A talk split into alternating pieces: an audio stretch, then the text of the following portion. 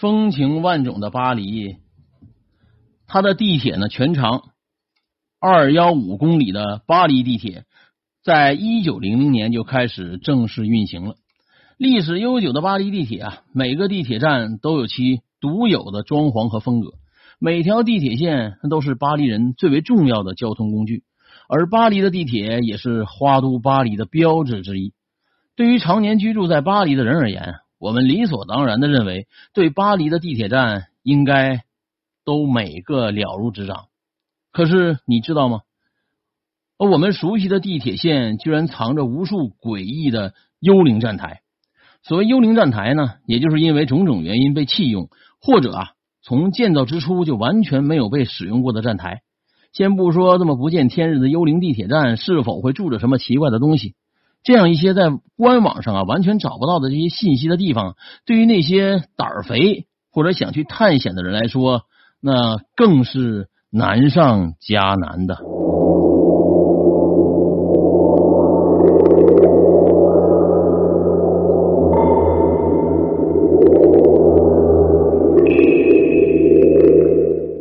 部分幽灵地铁站有幸被再次利用起来，比如波特戴斯利拉斯，这是一个地铁呃一个地铁站的名字啊，叫波特蒂斯利拉斯，则成为剧组拍摄的电影取景地，而大部分一年仅一次机会才能对外开放。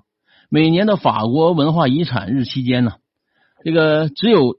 提前申请的人才有机会一睹巴黎幽灵地铁站的真面目，因为完全没有出入口，那，建立之初就从来未接待过客人。每年遗产日当天呢，只有一辆地铁会接送幸运儿前往参观，而全年被允许访问幽灵地铁站的人绝对不会超过一百个。暗无天日的巴黎地铁，自然也发生过不少奇奇怪怪的事情，其中最为著名的莫过于。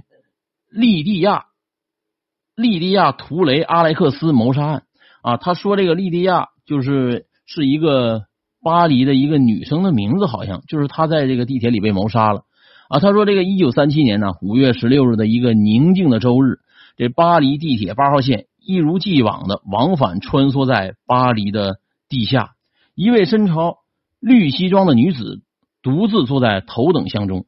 这期间呢，没有任何人登上这节车厢。下午六点二十六分，地铁啊从上一个站台行驶到波特德雷站台啊，这又是一个站台的名字。在行驶到这个站台的时候呢，四十五秒之后，地铁抵达站台，六位乘客进入头等舱啊，等待他们的却是大滩的鲜血以及身着绿色西装女子的尸体。一把拉吉奥勒刀完全的切断了他的颈动脉。这名神秘的女子就是莉蒂亚。这样一个惊悚完美的地铁谋杀案，瞬间在巴黎引起了轰动。随着警察的介入，越来越多的疑团浮出水面。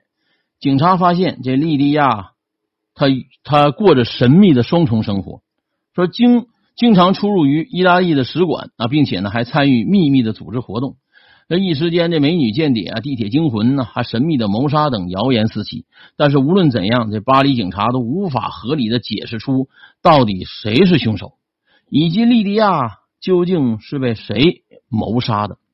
两年之后，二战爆发，利迪亚的谋杀案调查石沉大海。然而，这诡异的事情啊，并没有就此结束。